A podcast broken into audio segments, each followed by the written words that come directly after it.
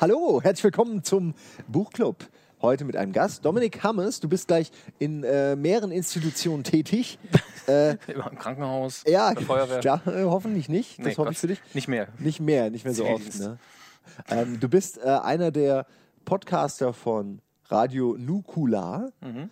Und du bist aber auch, und da kenn, aus, aus der Ecke kenne ich dich eigentlich eher, auch einer der Podcaster äh, der Medienkuh. Richtig. Und bist generell in Medien auch schon lange beheimatet und äh, kennst dich so ein bisschen auch aus. Ja, das, klingt, das klingt ja immer so hochtrabend, als hätte ich schon im ZDF gearbeitet, aber wie. Du hast sicher mal fürs ZDF irgendwann mal gearbeitet, oder? Irgendwo Nein. mal. Nee, eine Sache. Nee. Hier kannst du nicht mal schnell. nee, das ZDF, Nee, fürs ZDF arbeite ich das nicht. ZDF ruft mich nicht an. Das einzige, einzige Kontakt, den ich mit Das ZDF habe, sind die Twitterer von ZDF, beziehungsweise im Moment ist es ja nur noch der Herr Behret.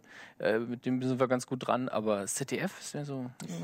Pro sieben, ja, da, da, habe ich Kontakte, aber ansonsten gearbeitet habe ich auch noch Ja. nicht für die. Aber du bist, glaube ich, am ehesten noch, also von den Leuten, die hier schon mal saßen, ein Ja. Journalist oder journalistisch tätig. War ich auf jeden Fall mal relativ seriös. mal. Zwei Jahre lang habe ich relativ seriösen äh, Journalismus gemacht auf newsecho.de. Die Seite gibt es nicht mehr.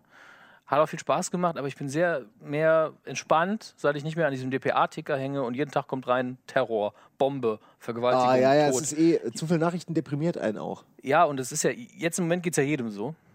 Aber das ist jeden Tag so, wenn man in der Nachrichtenredaktion sitzt, weil irgendwo geht immer was hoch. Also nicht Das so ist interessant, es erklärt auch so ein bisschen wahrscheinlich, warum irgendwann nach einer gewissen Welle der, jetzt berichten wir über jeden einzelnen Terrorakt, Mhm. irgendwann dann ist auch wieder unter, in der Versenkung unter den Teppich gekehrt wird, auch weil die Leute wahrscheinlich, die dafür verantwortlich sind, das zu Mhm. äh, sortieren, irgendwann auch genug haben. Also das ist jetzt wäre für mich eine völlig verständliche, menschliche, so, also nachvollziehbare Logik dahinter. Dein Hirn flacht ja irgendwann ab und sagt, ja, es ist eben so. es ist halt so. Soll ich jetzt über den Hundertsten irgendwas noch berichten? Fragt man sich. Solange es nicht jeden Tag schlimmer wird und äh, dann haben wir natürlich eine andere Situation. Dann Ja, weil Leute unterstellen da ja gerne eine Agenda. Dabei ist es vielleicht auch wirklich einfach so eine gewisse Überpenetranz mit Negativnachrichten, die man Auch. an dieser Schnittstelle irgendwann nicht mehr tragen kann. Ja, natürlich auch. Aber die Agenda kommt eher daher, wenn dann bei irgendeiner Redaktion, die nur auf die Auflage guckt, merkt, ah, die Leute interessiert es nicht mehr, dann kommt es eben nicht mehr ins Blatt. Das kann auch vorkommen.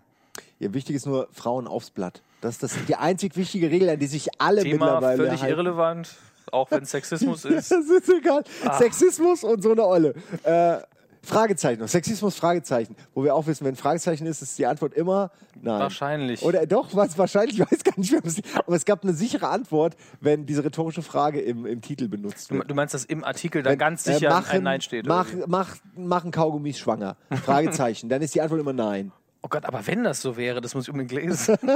ja, vielleicht du willst, ja, äh, lies unseren zwölfseitigen Bericht. Mhm. 8,90 Euro, weil du es bist. Hier, hier, ist, hier ist jetzt die Anschlussstelle für eine super Überleitung über das eigentliche Thema der Sendung.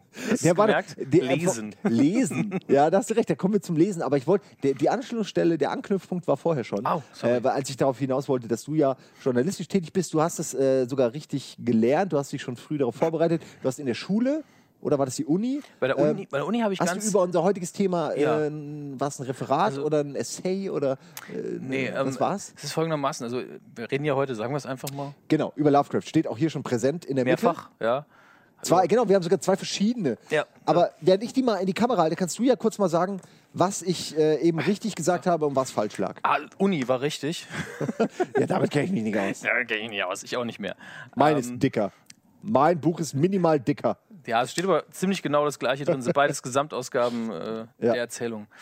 Nochmal vielen Dank, die haben wir geschenkt bekommen äh, von einem Fan. Auch, eine- ist auch eine Ähm, sehr schöne Weil Ausgabe. wir immer gerne über Lovecraft reden und äh, aber nie ein Buch da hatten. ne? Es gibt immer so viele Bücher und kleine Geschichten. Ja, Es gibt selten ein Komplettwerk, außer es diese gibt, beiden. es gibt drei Stück. Es gibt noch eine. drei Komplettwerke. Es gibt noch eine, die ich zu Hause habe, die ist von Klinger, die ist sehr gut, die ist, die ist kommentiert, die, wollt- die ist noch größer, die wollte ich nicht mitnehmen. Die ist sehr gut aufbereitet. Da hast du halt den Text, dann hast du links nochmal äh, Kommentare dazu. So, du kannst es halt einfach lesen und du kannst auch, wenn du sie so ein bisschen in den zeitlichen genau, wenn Rahmen bringen. können auch das, ja. Wenn du halt mehr wissen Kontext. willst über die Geschichte, wie sie entstanden ist oder so, ohne dass du nachschlagen musst. Du kannst halt einfach lesen und so, hm, was ist da wohl passiert? Und dann liest es dir durch. Ich habe äh, an der Uni Feuer nicht verdecken. Ja, erzähl weiter. klassisches Quereinsteigerstudium gemacht eigentlich für die Medien. Geisteswissenschaften, also Neue Deutsche Literaturwissenschaft, Hauptfach, Amerikanistik, Philosophie als Nebenfach. Noch Magister tatsächlich, ich bin ja ein alter Sack. Und ähm, Lovecraft habe ich immer gern gehabt, bin übers Rollenspiel draufgekommen, also das Pen and Paper bist über das, Rollenspiel. über das Pen-Paper-Rollenspiel Ja. äh, auf Lovecraft Tatsächlich. Das ist interessant. relativ spät deswegen, aber ähm, dadurch sehr äh, interessiert daran. Habe ich dann immer mehr reingearbeitet während des Studiums. Wollte ich gerade sagen, das geht ja wahrscheinlich auch ziemlich in die Tiefe, so ein Thema. Also äh, als Ja. Pen-Paper-Spieler muss man ja dann doch recht viel über die Welt, in der man sich befindet, wissen. Wie funktio- funktioniert das, wenn man die Romane gar nicht kennt? Das, Noch war, nicht. das Okay. ist eigentlich für den Spieler sogar viel besser. Ja? Ja, weil du als Spieler sollst, solltest du eigentlich für die Erfahrung, für das Empfinden auch nicht unbedingt die Regelwerke lesen. Deswegen gibt es da auch ein Spieler- und Spielleiterhandbuch, damit du überrascht bist, weil dann nicht so, ah, hm, das ist jetzt ein, eine Schogotte und ja, deswegen sieht das so und so aus und dann weiß ich genau, was ich zu tun habe. Und damit du eben nicht vorbereitet bist. Du Mhm. bist ja in, in dem Rollenspiel bist du ja nicht der fähige Held, der da rumrennt und alles lösen kann und maximal würfeln muss. Also in unseren Rollenspielen auf jeden Fall nicht. Nee, nee, das, ich habe da schon ein, zwei Mal, das, ja, das ist alles sehr ernst, was er da macht. ähm, aber bei, bei Cthulhu ist es ja so, es gibt dieses Solo-Abenteuer, da entscheidest du einfach nur, ich mache das oder das und dann blätterst du weiter, um nicht mal reinzufinden im Regelwerk. Und ich wollte das nicht spielen, weil das ist für Leute, die halt noch nie Rollenspiel gemacht haben. Und dann habe ich dann so durchgelesen, habe ich lese mir einfach nur mal alle Enden durch, die, die mal möglich sind. Also, und das sind, sagen wir mal, es wären zehn Enden, sieben davon tot, Auf unterschiedliche Arten. Natürlich. Drei davon Wahnsinn und eins davon Wahnsinn und dann Suizid. Also du kannst, es ist nicht kannst gewollt. nicht gewinnen bei es ist nicht gewollt, dass du 100 Jahre lang deinen Charakter spielst und er ist hinterher Conan der Barbar. Darum geht es nicht, sondern es geht um die, die Zeit, in der es spielt und es geht um die Atmosphäre und um den Horror eben. Und du musst einfach damit rechnen, am Ende des Tages ist dein Charakter unbrauchbar, kannst ihn nie wieder spielen. Das ist vielleicht auch, kann man das sagen, dass es so eine fast schon Bedingung ist, um Charakter in einem Lovecraft-Roman Ja. zu sein oder in einer der vielen Kurzgeschichten, die er geschrieben hat, dass man eigentlich, es endet immer so, äh, dass der Charakter, wie du schon gesagt hast, stirbt oder verrückt wird oder beides oder Suizid oder verloren geht und man findet Mhm. Oder ihn nie zumindest wieder. auf einem ganz seltsamen Oder, äh, ja. Weg ist. Also manchmal, ich glaube, es war bei Shadow over ich meine, ich kann mich an keine Geschichte erinnern, wo das nicht passiert. Deswegen frage ich dich gerade, fällt ah, dir es, eine es, ein? es gibt bestimmt wo jemand welche. überlebt und am Ende im Cabrio in den Sonnenuntergang fährt. Nein, das gibt es natürlich nicht. Ähm, aber es gibt ja. Kennst du, kennst du Her- Herbert We- West Reanimator? Was ja eigentlich so sein, sein Frankenstein war, aber wirklich so, wo man einfach gemerkt hat, das hat er eigentlich so aus Scheiß geschrieben und wollte ein bisschen unterhalten. Ich kenne den Film, aber das ist Äh, wahrscheinlich nicht dasselbe. Nee. Nee, das ist also, es ist so eine Fortsetzungsgeschichte, wo man auch merkt, dass das immer wieder in Episoden veröffentlicht wurde, weil der Anfang fasst immer die ganze Geschichte von vorher nochmal zusammen. Äh, Das ist ein bisschen verwirrend, aber da sind auch die, die Bilder zum Teil sehr absurd. Das ist quasi so, als hätte er bewusst Trash geschrieben. Und da merkst du halt schon, okay, die Figuren werden länger mal begleitet und aber die kommen danach, glaube ich, auch nicht mehr vor. Es gibt, es gibt doch, ähm, es gibt eine ganz kurze Geschichte, die ich sehr mag. Ähm, weiß nicht, ob sie je übersetzt wurde. The Terrible Old Man heißt, heißt die. Und da geht es darum, dass ein paar Einbrecher wollen von diesem alten Mann eben was stehlen. Und der ist in, in, in diesem Haus, aber der ist so ein bisschen okkult angehaucht. Der hat nämlich, der ist ein alter Seemann und hat in kleinen Flaschen die Seelen seiner alten Besatzung. Also der hat irgendwelche okkulten Kräfte. Und es geht für die Jungs dann nicht so gut aus, dass sie da einbrechen. Und der taucht in einer anderen Lovecraft-Geschichte am Kevin Rande dann nochmal so auf. Ein bisschen Ja, härter. genau. Das war die Captain Vorlage. allein zu Hause. Das war einfach die Vorlage. Das hat man dann damals mit Chris Columbus immer als Regie verfilmt. Nein. ähm, könnte aber sein Opa gewesen sein. Ähm, und der taucht eben irgendwann am Rande nochmal so auf, so als so Anmerkung, so ja, es ist, er hatte ja diesen Begriff des Universums, das er da schafft, nicht wirklich, aber er hat ja viele von den, äh, von den Themen und von diesen äh, Cthulhuiden Monstern eben oder Göttern, wie auch immer man sie darstellen will, immer mal wieder benutzt. Und die tauchen ja auch immer wieder auf. Und der Terrible Old Man war dann einer von denen, der auch da irgendwo rumläuft. Und der hat halt überlebt am Ende, weil er eben eigentlich der Bösewicht der, der Geschichte war. Ah, ja. Aber der ist ein cooler Charakter. Der ist halt nicht so, der ist ja nicht ausgezogen und wollte einem was Böses tun. Die sind halt bei ihm eingebrochen. Deswegen ist er moralisch auf der sicheren Seite, egal was er gemacht hat. Und ähm, der taucht schon mal auf. Aber ich Das bin. klingt aus dem das geht schon fast so in diese King-Richtung so irgendwie. Und genau. der, der wissende alte Mann, der eigentlich nichts Böses will, aber Und auch Figuren, die immer mal wieder auftauchen. Äh, Das ja, macht King ja, ja. auch ständig. ja, stimmt. Wir wollten auch nochmal, wir wissen, dass wir sehr oft schon über King geredet haben und Ja. Sci-Fi ist leider, leider hier muss ich sagen, im, im, im, im Buchclub überrepräsentiert. Was Sci-Fi, also Gerade Sci-Fi geht vielleicht jetzt in eine andere Richtung, Ja, deswegen ja. ist okay. Aber wenn wir, wir machen vielleicht nochmal eine King-Runde, wo wir dann nur über King reden, äh, da können alle. King-Hasser dann abschalten. Aber wir haben da ein ähnliche, ähnliches Interesse. Ja, es ist ja auch faszinierend. Ja. Aber dazu, dazu ein andermal. Ja. Ja. Äh, wir bleiben bei Lovecraft. Fällt dir eine Geschichte ein, die du jetzt primär als deine Lieblingsgeschichte nennen würdest? Ich kann auch hinten mal vom Buchrücken die bekannteren vorlesen, aber du kannst auch erstmal welche sagen. Ähm, ich- sag beim Einstieg, also wenn jemand, ich bin sehr oft gefragt worden, auch Ja. auf, auf der Nukulator, wenn dann hinterher die, die Jungs und die Mädels zu uns gekommen sind und gesagt haben, hi, war schön und so, äh, oder war furchtbar, aber ich wollte dich was fragen. Hey, war furchtbar. Aber was ich fragen wollte ist, wenn ich mit Lovecraft anfangen will, wo soll ich anfangen? Da könnte ich auch nicht direkt Weil sagen, man, man weiß ja auch nicht, vielleicht ist es ja gar nichts für dich, das ist ja kein Verbrechen. Und dann sage ich immer, wirklich jedem, auch bei Twitter immer so, lest mal Dagon. Denn Dagon ist sehr kurz, Mhm. hat schon sehr viele von diesen, äh, die typische Lovecraft-Schreibweise auf jeden Fall, ist sehr atmosphärisch, sehr detailliert alles beschrieben. Man hat wieder einen Ich-Erzähler, der ein krasses Schicksal natürlich durchmacht, Schiffbruch. Dagon, ja. Und- Fünf Seiten nur. Sag ich ja. Fünf Seiten. super das kann man Einstieg. echt mal, könnten wir hier vor Es ist eine, durchlesen. es mehr ist eine prototypische Lovecraft-Geschichte. Also da hat er auch so ein bisschen seine Formel schon mal entwickelt, die für seine beliebtesten Geschichten zumindest sehr oft benutzt wird. Ich wette, die kann man noch im Online, äh, im Online-Shop sich umsonst irgendwo kurz mal ansaugen. also auf Englisch ist es ja so, dass man alles gratis lesen kann. Äh, ist mittlerweile alles rechtefrei. Nicht nur mittlerweile. Das ist eine sehr lustige Geschichte. ja, das sind wirklich nur, das ist ein Witz, das sind wirklich fünf Seiten, sollte man auf jeden Fall sich mal Ja. Angucken. Wenn du sagst, die passt, ich weiß gar nicht mehr genau, ob ich die schon gesehen habe. es passiert tatsächlich nicht sehr viel, aber du hast gegen Ende äh, typisches äh, Lovecraft, Monster finde ich immer schwierig, das so zu nennen, aber eine typische Ja. Lovecraft-Kreatur und in einem Ort, an dem er ist.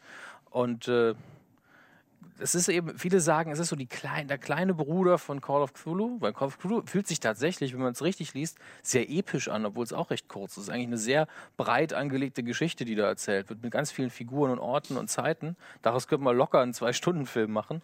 Und Dagon ist dann trotzdem doch eher so die 20-Minuten-Fassung. Ähm, und macht sehr viel Spaß. Und wenn es nichts für einen ist, hat man es schnell gemerkt und man hat nicht viel Zeit verschwendet. Das ist gut. Ja, das kann man vielleicht auch noch sagen. Es ist vielleicht nicht auch wirklich, wie du schon gesagt Ist hast, auch nicht alles geil, Für jeden, es ist nicht alles geil. Äh, es gibt ein paar Klassiker, die man durchaus mal lesen kann. Mhm. Das heißt aber nicht, dass man jetzt jede einzelne Geschichte abfeiern muss. Nein, auf keinen Fall. Weil der Typ hat einfach auch sehr, sehr, sehr viel geschrieben. Äh, also äh, sehr viel, ähm, äh, hauptsächlich Briefe. Ja, 10.000 oder so, glaube ich. Genau, also ein unglaublicher Briefeschreiber. Äh, das ist hier natürlich zählt nicht zu seinem das- Werk. das da ist tatsächlich aber auch nur- das gibt es auch noch extern. Ja. Alle Briefe von Das sind nur die. Erzähltexte. Ich habe tatsächlich sogar noch eine Sammlung, also eine Gedichte. Die ist noch mal so Oh. dick. Sehr viel Schrott dabei. Muss man ganz Ja gut, klar aber er hat, glaube ich, wenn ich das richtig gelesen habe, mit 13 oder so hat er angefangen, Gedichte zu schreiben. Oder 14, also Mhm. schon sehr früh. Ähm, ja, ich, ich mag seine Geschichten auch lieber als seine Gedichte, sagen wir Ja, so. es gibt ein paar Ausnahmen. Also es gibt, ich weiß gar nicht mehr, wie, wie das hieß. Ähm, das das habe ich irgendwann mal für eine andere Webseite. Die hatten so einen Poetry Month. Äh, Needcoffee.com ist so eine englischsprachige Seite, für die ich aus Jux manchmal was mache. Habe ich die eingesprochen. Die ist, das sind ein, zwei schöne Gedichte. Weihnachtsgedichte, sehr schöne geschrieben, habe ich auch mal gelesen. Die sind sehr lustig. Aber ähm, was er so, was wo man merkt, oh, hier wollte ich richtig was Geiles schreiben, dann, ist, dann fährt er den Karren meistens voll gegen die Wand.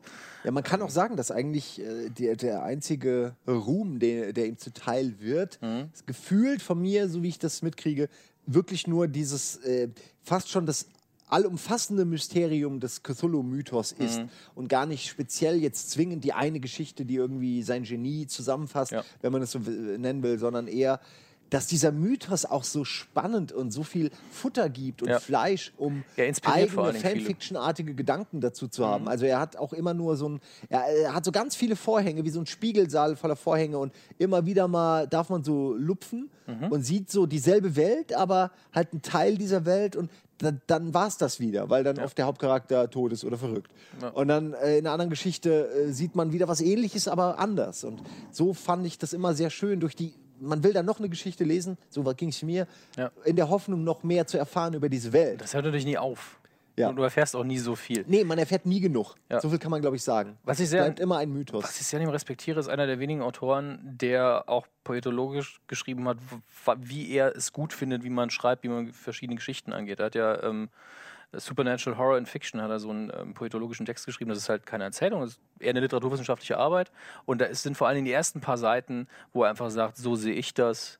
Ähm, und da, da sieht man auch, ähm, eine schöne Parallele zu Call of Cthulhu, die fängt ja an mit das, was man nicht verstehen kann, das Unbekannte, davor hat man am meisten Angst und Angst ist die stärkste Emotion. Und das erklärt er dann in dem Text vollständig. Das ist sehr interessant zu lesen, natürlich trivial. Also jeder von uns würde, 99% der Leute würden es so unterschreiben. Ja, natürlich nur Das Anfang, ist der, des, also Anfang äh, von 1900, wann fing es an? 1914 kam er, glaube ich, in diese Autoreninnung oder so. Also das war ja schon eine etwas weniger aufgeklärte Zeit als heute, auch Ja. über, über, über so Grundelemente der menschlichen Psyche wie Angst. Also, Ja.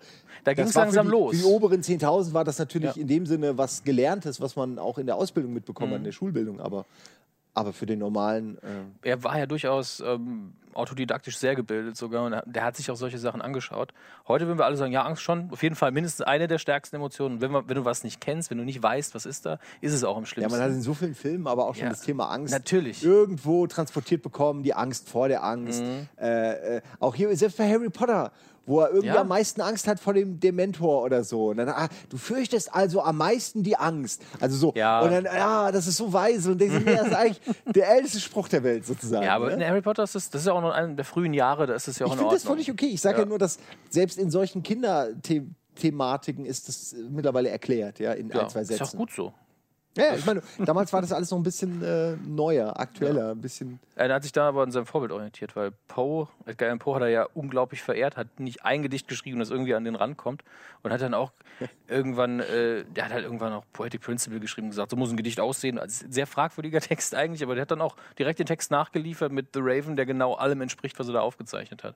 Und das, das finde ich immer sehr gut, wenn das einer auch leisten kann, weil es gibt ja immer die Kategorie von Leuten, die sagen, so muss das sein, nie selber was machen und es gibt die Leute, die nur arbeiten und nie erklären, wie sie es machen. Da haben wir im Vorgespräch noch drüber geredet, über, Genau. die, über die Filmkenner, die dann Film, äh, How-to-Film-Bücher schreiben. Oder wie- wie wovon ich einige hier liegen habe, Ja. die dann aber wirklich, wenn man nachguckt, total crappy Filme gemacht haben, wo man einfach nicht genau weiß, kann der Typ vielleicht nur gut lehren? Ich meine, da gibt es ja viele Aspekte. Vielleicht kann einer super einen Dreh organisieren, aber keine Ahnung, wie man eine Geschichte erzählt.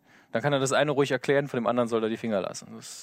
Ja, in dem Fall, wenn man das jetzt mal so drüber, also drüber stülpt, diese Mhm. Idee, kann Lovecraft meiner Ansicht nach gut über die Angst schreiben und über so eine diffuse, so eine diffuse Welt, die einem Angst macht. Mhm. Aber er hat unglaubliche Probleme, zum Beispiel Charaktere irgendwie interessant oder, Das- oder liebenswürdig zu schreiben. Seine Es sind immer dieselben Prototypen, seine die gefüllt Charaktere werden. sind eine Kopie von ihm sehr oft. Ja, und der, auch- der, der relativ Genau.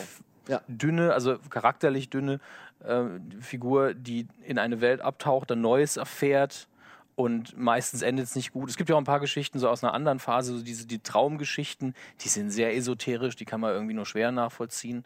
Die machen allein deswegen Angst, man keine Ahnung, wovon redet der Mann gerade. ähm, aber Lovecraft bietet sich also ist eine große Inspiration für viele gewesen, bietet sich für viele an. Er hat ja auch in seinen Büchern, er hat ja äh, in seinen Briefen, er hat mit vielen ja korrespondiert und gesagt, ja, ihr könnt gerne meine Figuren benutzen. Und so hat es ja erst angefangen, dass die Leute gesagt haben, ich will auch die Figur, man will das Monster, will man darüber schreiben. Und viele Sachen, die auch in dem Regelwerk von den Rollenspielen gelandet sind, sind gar nicht von ihm.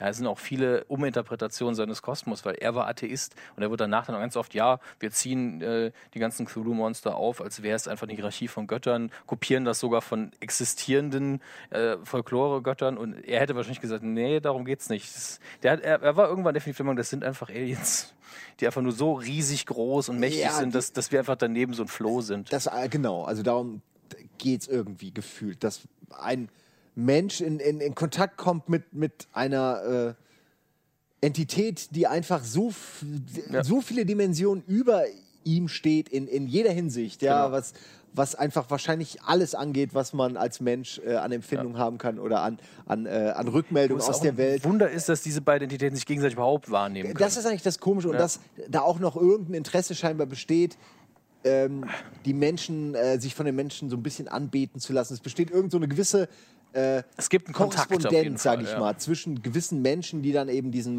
Mythos feiern und, und äh, also im Buch auch meine ich und Mhm. Ja. die Pforten öffnen, wenn man so will, äh, und, und diesen Cthulhu-Wesen, die das jetzt zulassen und die überhaupt achten drauf. Wenn da jetzt irgendwie zwei Ameisen wären, die so ein kleines Transparent hochhalten würden, Dominik, dann würdest du gar nicht, vielleicht gar Ja, nicht sehen, das- du einfach jetzt beim Aufstehen patz und die würden das als große als große Kritik an ihrem Banner sehen.